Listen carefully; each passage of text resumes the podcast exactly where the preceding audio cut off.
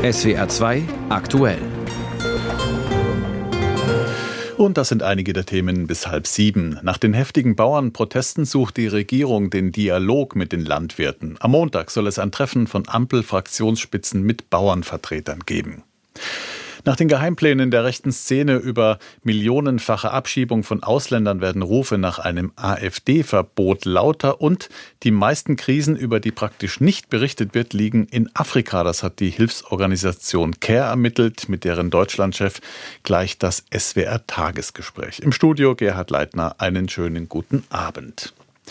Dialog, das scheint das Gebot der Stunde, aus Sicht der Bauern längst überfällig und offenbar hat der Druck der Straße etwas bewegt.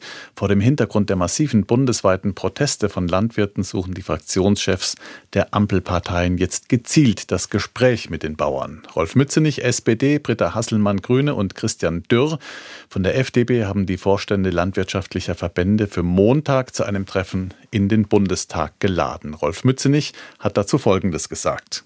Viele Landwirte, die sich an den Protesten beteiligen, sagen, es geht gar nicht letztlich um die Frage eines Agrardiesels oder wie man das möglicherweise gestaffelt reduziert, sondern es geht letztlich darum, hat mein Betrieb, hat letztlich meine Überzeugung, auch nachhaltig zu investieren und letztlich auch zu wirtschaften, noch eine Zukunft in diesem Land. Und das würde ich gerne in einer solchen Runde auch anfangen für vielleicht einen strukturierten Dialog, der auch ein Beitrag zu diesen Protesten sein soll, am Montag zu führen. Sagt SPD-Fraktionschef Mützenich. Und den Bauernprotest hat heute einmal mehr Bundeskanzler Scholz zu hören bekommen. Der war zu Besuch in Cottbus, zunächst um ein neues Bahnwerk zu eröffnen. Aber überall, wo Regierungsvertreter in diesen Tagen auftauchen, kann man davon ausgehen, dass sie von wütenden Landwirten empfangen werden. So auch heute in Brandenburg ein direktes Zusammentreffen Treffen zwischen Bundeskanzler und Bauern gab es in Cottbus nicht, aber immerhin der Landesbauernpräsident Henrik Wendorf hat mit Scholz und dem brandenburgischen Ministerpräsidenten Woidke gesprochen. Daniel Friedrich berichtet. Sachlich und lösungsorientiert sei es zugegangen, sagt Wendorf hinterher vor den Bauern. Das hat mir insofern Hoffnung gemacht, weil wir auch in der nächsten Woche eine Gesprächsrunde mit den Fraktionsvorsitzenden haben des Deutschen Bundestages. Ich kann derzeit äh, nicht ein Gefühl entwickeln, zumindest von Seiten der Bundesregierung beabsichtigt ist, an den Streichungen der Vergünstigung für den Agrardiesel was vorzunehmen. Aber ich glaube, da ist äh, jetzt auch noch mal ein Denkprozess angestoßen worden, in welche Richtung wir uns entwickeln wollen und welche Rahmenbedingungen wir wollen. Konkret wünscht sich Wendorf mehr Alternativen zu Dieselkraftstoff, der in der Landwirtschaft momentan unverzichtbar ist, der aber durch den Staat quasi subventioniert wird. Ich will hier nur daran erinnern an Biokraftstoffe, die durchaus schon mal in, in der Landwirtschaft diskutiert wurden. Aber bis zur Einführung ist noch ein weiter Weg, genauso wie, zu, wie zur Elektromobilität. Dass wir wegkommen von einer Diskussion und ein Betteln um Subventionen, damit wir wirtschaftlich bleiben, sondern wir brauchen wirklich nachhaltige Wirtschaftsformen. Auch Ministerpräsident Woidke, selbst gelernter Landwirt, spricht zu den wartenden Bauern. Seiner Meinung nach müssten die Kürzungen sofort zurückgenommen werden. Aber da wolle er nicht erst auf Gespräche auf Bundesebene warten. Auch bei uns in Brandenburg können wir besser werden. Wir werden auch deshalb nicht nur warten, bis die Bundesebene in den Dialog eintritt. Wir werden selber mit den Landwirtinnen und Landwirten ins Gespräch kommen. Ich habe dem Bauernverband vorgeschlagen, nächste Woche Donnerstag setzen wir uns zusammen, gucken, was wir schon hier bei uns im Land Brandenburg machen können. Der Kanzler selbst zeigt sich heute vor den Bauern nicht, was sie mit Helme quittieren. Nach fünf Stunden löst sich die Kundgebung schnell und ohne Zwischenfälle wieder auf. Doch schon morgen soll es weitere Proteste geben, unter anderem in Cottbus. Anlass für die Bauernproteste ist ja die geplante Kürzung von Subventionen. Das Ganze als Folge des 60 Milliarden Finanzierungslochs im Haushalt nach dem Karlsruher Urteil. Aber natürlich wird nicht nur im Agrarbereich eingespart, auch andere Ministerien müssen den Rotstift ansetzen. Und was heißt das für den Haushalt 2024? Und natürlich auch die Diskussion um die Schuldenbremse spielt weiter eine große Rolle. Dazu hat der Haushaltsausschuss des Bundestags heute die Meinung von Experten angehört. Aus Berlin Mario Kubina. Eigentlich hätte der Bundeshaushalt für dieses Jahr schon vor Wochen verabschiedet werden sollen. Doch das Urteil des Bundesverfassungsgerichts zum Haushalt im November hat die Pläne der Regierung über den Haufen geworfen. Sie musste erstmal den Haushalt für 2023 korrigieren. Reichlich verspätet wird jetzt am Etat für dieses Jahr gebastelt. In drei Wochen soll der Bundestag darüber entscheiden. Einziges Problem, es sind noch wichtige Fragen offen. Etwa die, ob die Schuldenbremse nochmal ausgesetzt werden kann. Wieder einmal. Ich könnte auch sagen, und täglich grüßt das Murmeltier. Der Haushalt 24 ist noch immer nicht beschlossen. Wir haben heute eine neue Etappe in einem sehr komplizierten und für uns chaotischen Verfahren. Kritisiert der haushaltspolitische Sprecher der Unionsfraktion Christian Hase. Er ist Mitglied im Haushaltsausschuss. Der hat heute Experten zu dem Thema befragt. Doch auch die sind sich nicht einig in Sachen Schuldenbremse. Etwa bei der Frage, ob sie für die Wiederaufbauhilfe im Ahrtal nochmal ausgesetzt werden kann. Ich teile die Einschätzung von Herrn Steinbach und Herrn Thiele nicht. Meines Erachtens ergibt sich aus der Ahrtalflut aus dem Jahr 2021 keine Notlage für das Jahr 2024. Sagt der Freiburger Wirtschaftsprofessor Lars Fels ein enger Berater von FDP-Finanzminister Christian Lindner. Der hatte sich in dem Fall bereits skeptisch gezeigt, hatte aber angekündigt, die Möglichkeit rechtlich prüfen zu lassen. Es geht um 2,7 Milliarden Euro für das Ahrtal. Experte Feld meint, zu wenig Geld, um damit nochmal die Aussetzung der Schuldenbremse zu begründen. Und? Genauso wenig kann es ausreichen, sich das so zurechtzulegen, dass man einfach eine Notlage ausrufen kann. Es muss schon wirklich ein erhebliches Ereignis, ein exogener Schock sein, der dann auch entsprechend starke Auswirkungen hat. Und das sehe ich bei der Ahrtalflut nicht. Etwas mehr Einigkeit beim Thema Ukraine-Krieg und der Frage, ob dafür die Schuldenbremse ausgesetzt werden kann. Da gehen viele Experten mit. Auch der Rechts- und Wirtschaftswissenschaftler Armin Steinbach. Den hatte die SPD als Sachverständigen benannt. Steinbach hat aber Bedenken. Ich habe allerdings ein Problem mit diesem politischen Herumlavieren, dass man die Notlage vielleicht in der Zukunft erklären wird. Und das widerstrebt dem Geist der Notsituationsvorschrift. Und da gebe ich Herrn Hennecke recht, der das eingangs betont hat, dass es um die Bewältigung unvorhersehbarer oder plötzlich auftretender Finanzbedarfe geht. Und wir wissen doch heute schon, dass die zukünftigen Finanzbedarfe auftreten werden. Ganz grundsätzliche Kritik am derzeitigen Konzept der Schuldenbremse kommt unter anderem von der Vorsitzenden der Wirtschaftsweisen Monika Schnitzer. Sie schlägt mehr Spielraum für Investitionen vor und mehr Zeit. Konstruktionsschwächen ist, dass wir äh, bei einer einmaligen Notlage in diesem Jahr nur die äh, Mittel aufnehmen können, schuldenfinanziert. Und wir haben es jetzt gerade schon beim Ahrtal gesehen, wir haben es bei den anderen Krisen auch gesehen, das bräuchte man eigentlich für mehrere Jahre. Das ist bisher nicht so vorgesehen, eine Übergangsregel also. Viele Einschätzungen von vielen Experten, die sich in vielen Punkten genauso wenig einig sind wie die Politiker, die entscheiden sollen.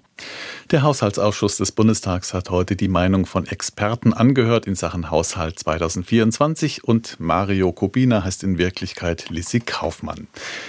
Ein Geheimtreffen von AfD und Rechtsextremen, um einen Plan zu schmieden, wie man am besten Millionen Ausländer oder Deutsche mit fremdländischem Aussehen aus Deutschland ausweist. Wie perfide. So geschehen Ende des Jahres in Potsdam, wie der Rechercheverbund Korrektiv ermittelt hat. Seitdem ist das Entsetzen groß und auch die Rufe nach einem Verbotsverfahren gegen die AfD. Zum Diskussionsstand darüber aus Berlin der Bericht von Philipp Prost. Bundeskanzler Scholz reagiert mit deutlichen Worten auf die Recherche von Korrektiv. In den sozialen Medien schreibt er, wer sich gegen unsere demokratische Grundordnung richtet, ist ein Fall für den Verfassungsschutz. Der Kanzler ruft dazu auf, dass Demokratinnen und Demokraten zusammenstehen. Auch bei seinem Besuch heute in Cottbus macht der Kanzler klar, dass Fremdenfeindlichkeit in Deutschland keinen Platz hat. Wer mit anpackt, ist willkommen, ob schon immer hier oder zugezogen. Wir sind ein weltoffenes Land das einen festen Platz hat im geeinten Europa. Für SPD-Chefin Saskia Esken ist das Treffen in Potsdam ein weiterer Beleg dafür, dass es offenkundig gewaltbereite rechtsextreme Netzwerke in Deutschland gibt. Hier wird nochmal sehr deutlich, dass die AfD eben in, in diesen rechten Netzwerken sehr stark vernetzt ist und dass sie auch gemeinsame Sache macht äh, mit diesen rechtsradikalen Kräften. Distanzierungsversuche der AfD von diesen Netzwerken bezeichnet Esken als Augenwischerei und Ablenkungsmanöver. Es sei zu beobachten, dass sich Vertreter der AfD und deren Mitarbeiter immer wieder an rechtsextremen Netzwerken beteiligen würden. Bei dem Treffen in Potsdam soll der Rechtsextremist Martin Sellner, Mitglied der Identitären Bewegung, seine Pläne vorgestellt haben, wie man Menschen mit Migrationshintergrund, aber auch unliebsame Deutsche, die sich beispielsweise in der Flüchtlingshilfe engagieren, aus Deutschland vertreiben kann. An dem Treffen beteiligten sich der Fraktionsvorsitzende der AfD in Sachsen-Anhalt, ein enger Mitarbeiter von AfD-Co-Chefin Alice Weidel und eine AfD-Bundestagsabgeordnete. FDP-Fraktionschef Christian Dürr sieht in den Plänen, die dort geschmiedet wurden, Parallelen zum Nationalsozialismus. Justizminister Marco Buschmann, ebenfalls FDP, zeigt sich erschüttert über die Erkenntnisse. Das Ziel, massenhaft auch deutsche Staatsbürger aus Deutschland fortzuschaffen, einige sprechen von Deportation, äh, ist schon sehr bedenklich. Rufe nach einem Parteiverbotsverfahren gegen die AfD will Buschmann aber nicht befeuern denn die Hürden dafür sind sehr hoch. Berichtet Philipp Rost aus Berlin, dass die Pläne von AfD und Rechtsradikalen zur Remigration von Millionen Ausländern menschenverachtend sind. Darüber braucht man nicht zu diskutieren. Die Frage ist eher, wie strafrechtlich relevant könnten diese Pläne sein? Rechtfertigen sie ein Verbotsverfahren gegen die AfD, das viele jetzt fordern? Dazu Max Bauer aus unserer Redaktion Recht in Karlsruhe. Für ein mögliches AfD-Verbot müssten zwei Dinge vorliegen. Einmal verfassungsfeindliche Ziele der AfD und dann ein planvoll aktives Handeln von Parteimitgliedern oder Parteianhängern, um die verfassungsfeindlichen Ziele zu erreichen. Dabei muss es zumindest möglich erscheinen, dass dieses Handeln zum Erfolg führt. Bei der NPD, die 2017 nicht verboten wurde, hatte Karlsruhe die tatsächliche Gefährlichkeit der Partei verneint.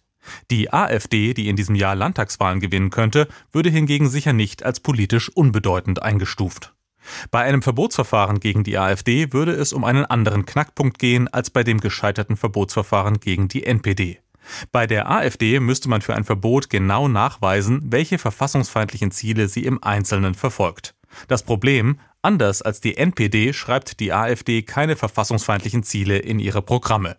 Daher müsste man ihre Verfassungsfeindlichkeit aus Äußerungen ihrer Funktionäre nachweisen und sie der Gesamtpartei zurechnen können. Man könnte sich auch nicht nur auf die bereits vorliegenden Verfassungsschutzberichte stützen, sondern die Antragsteller, Bundestag, Bundestag oder Bundesregierung müssten eine eigene Materialsammlung bei einem Verbotsantrag vorlegen. Wichtig in einem Verbotsverfahren könnte die Vernetzung von AfD-Politikern mit der rechtsextremistischen Szene sein.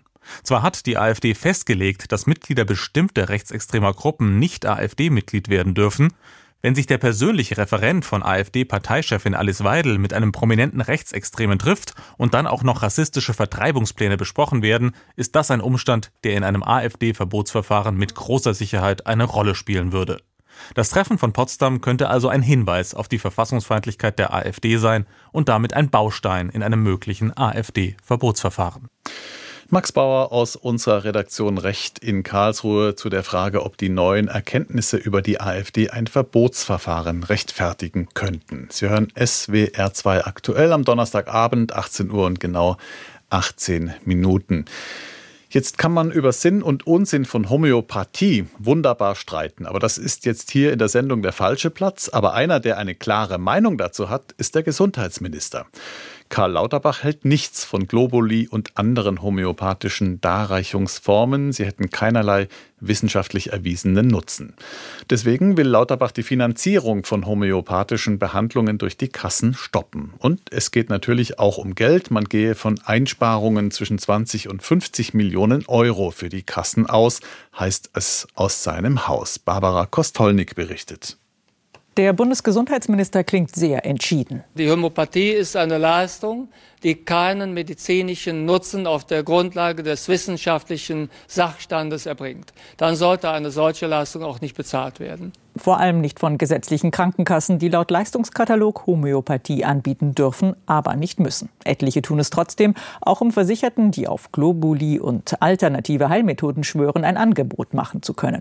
Lauterbach will das nun ändern. Dabei hatte er immer erklärt, eine Leistungskürzung werde es mit ihm nicht geben. Lauterbachs Argument lautet wie folgt. Eine wirkungslose Versorgung ist in dem Sinne keine Leistung. Somit ist es nicht eine Leistungskürzung. Es ist nur eine Vergütungskürzung. Und selbst die ist minimal.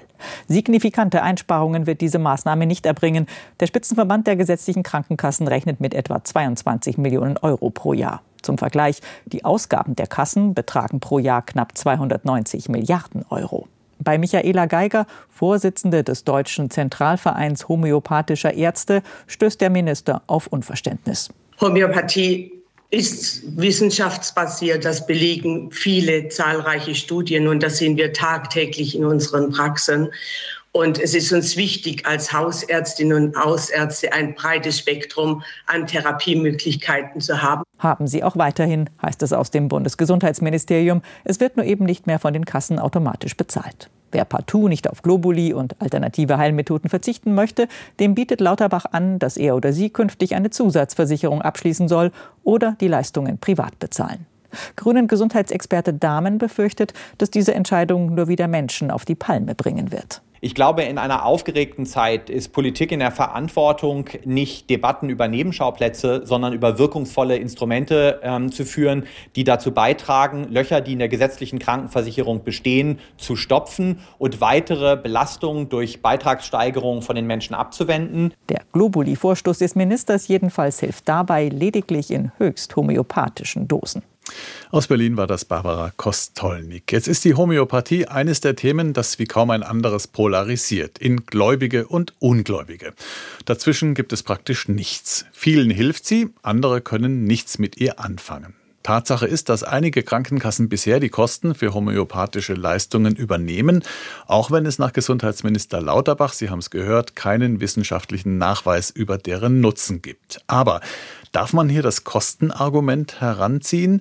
Auch wenn viele Menschen an die Homöopathie glauben und es ihnen damit besser geht? Dietrich Karl Meurer in unserem Hauptstadtstudio kommentiert. Schluss mit Aberglauben im Gesundheitswesen. Mit kleinsten Dosen Berliner Mauerbeton gegen Verzweiflung durch Trennung oder Hundekot gegen Migräne. Gesundheitsminister Lauterbach handelt konsequent und richtig, wenn er homöopathische Behandlungen aus dem Leistungskatalog der Krankenkassen streicht. Das gesparte Geld kann viel besser dort eingesetzt werden, wo es nachgewiesenermaßen hilft. Und damit wäre eigentlich alles gesagt. Aber so einfach will ich es mir nicht machen. Denn zu deutlich erinnere ich mich an eine Kollegin, die mir erzählt hat, wie homöopathische Mittel bei ihr nach einem Unfall den Heilungsprozess unterstützt hätten. Aber war das wirklich der Effekt der kleinen Kügelchen? Oder hatte das Mittel bei ihr einen Placebo-Effekt ausgelöst? Oder verlief die Heilung mit homöopathischer Behandlung gar genauso, wie sie auch ohne sie verlaufen wäre? Das kann niemand sagen. Fest steht stattdessen, für homöopathische Arzneien werden Wirkstoffe so stark verdünnt, dass in vielen Fällen keine Moleküle des Ausgangsstoffs mehr nachweisbar sind. Für eine Wirksamkeit über den Placebo-Effekt hinaus gibt es keine wissenschaftlichen Beweise. Dagegen kann Homöopathie sogar zu einer Verschlechterung des Gesundheitszustands führen, nämlich dann, wenn die Mittel als Ersatz für konventionelle Medikamente eingesetzt werden. Die Kosten für die Krankenkassen dürften in einem solchen Fall sogar steigen. Da sind wir schon beim nächsten Punkt. Auch wenn es sich bei den Ausgaben der Kassen für Homöopathie nur um wenige Millionen Euro pro Jahr handelt, so sollte das Geld lieber für Therapien eingesetzt werden, deren Wirksamkeit nachgewiesen ist. Homöopathie wird nicht verboten. Wer will, kann weiter auf ihre angebliche Heilkraft setzen. Aber dafür sollte nicht die Gemeinschaft der gesetzlich Versicherten zahlen müssen. Mein Dietrich Karl Meurer in unserem Hauptstadtstudio in Berlin. Gesundheitsminister Lauterbach will die Kassenleistungen für Homöopathie stoppen.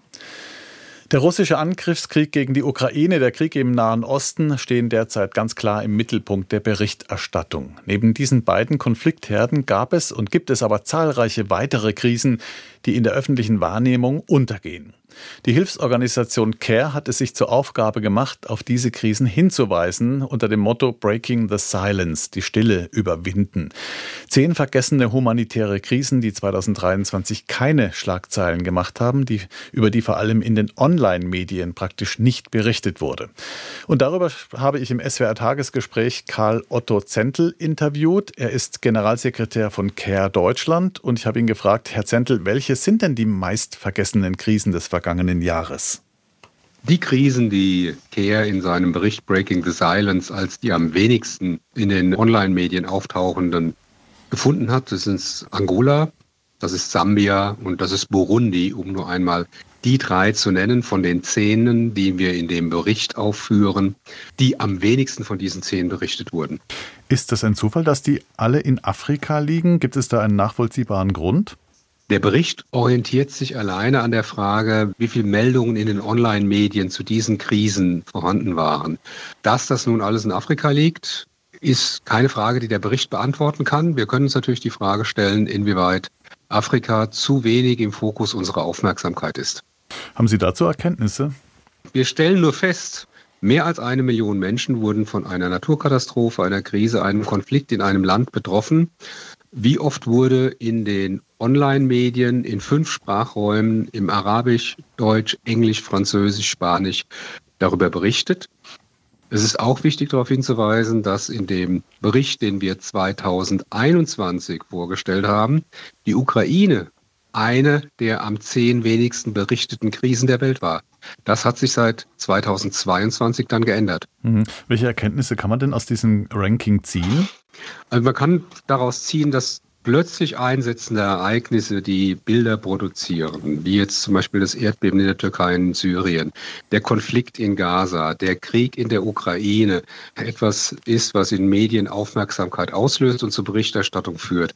Was auffällig ist an diesen Krisen, die so wenig berichtet werden, ist, dass es sich um langanhaltende Konflikte handelt teilweise, aber dass es oft auch langwierige Auswirkungen sind von Klimawandel und den Auswirkungen des Ukraine-Krieges durch steigende Nahrungsmittelpreise, die Menschen dann abhängig machen von humanitärer Hilfe. Mhm. Das sagt ja dann letztendlich mehr was über die Medien aus als über die Krisen selbst. Das sagt etwas über die Aufmerksamkeit der Medien aus.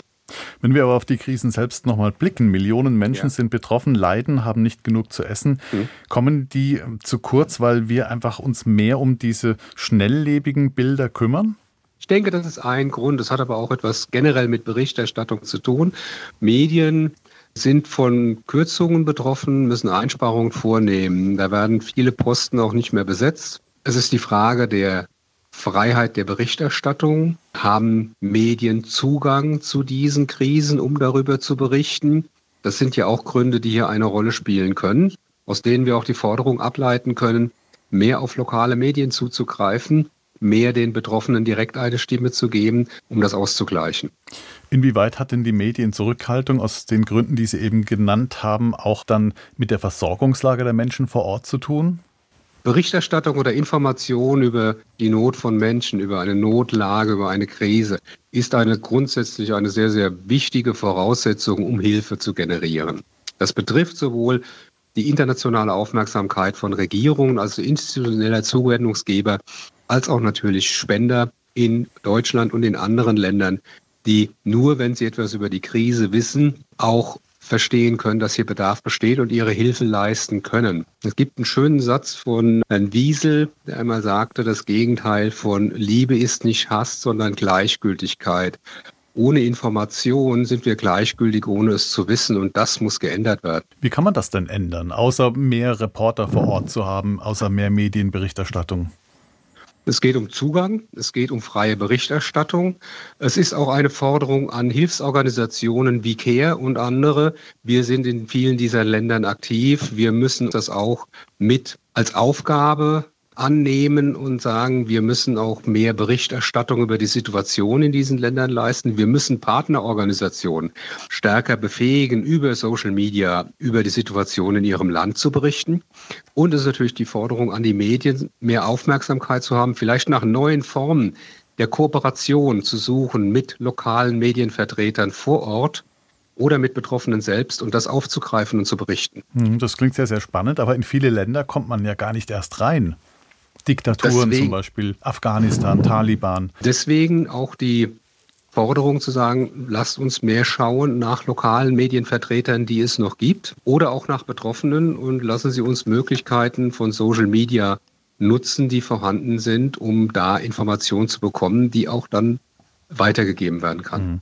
Sie haben ja den Blick als Care Deutschland auf viele Krisenregionen der Welt. Ist es für Sie nicht ein bisschen auch frustrierend, dass sich im Grunde genommen die Öffentlichkeit auf zwei, maximal drei Krisen gleichzeitig konzentrieren kann, wo es doch so viele andere gibt?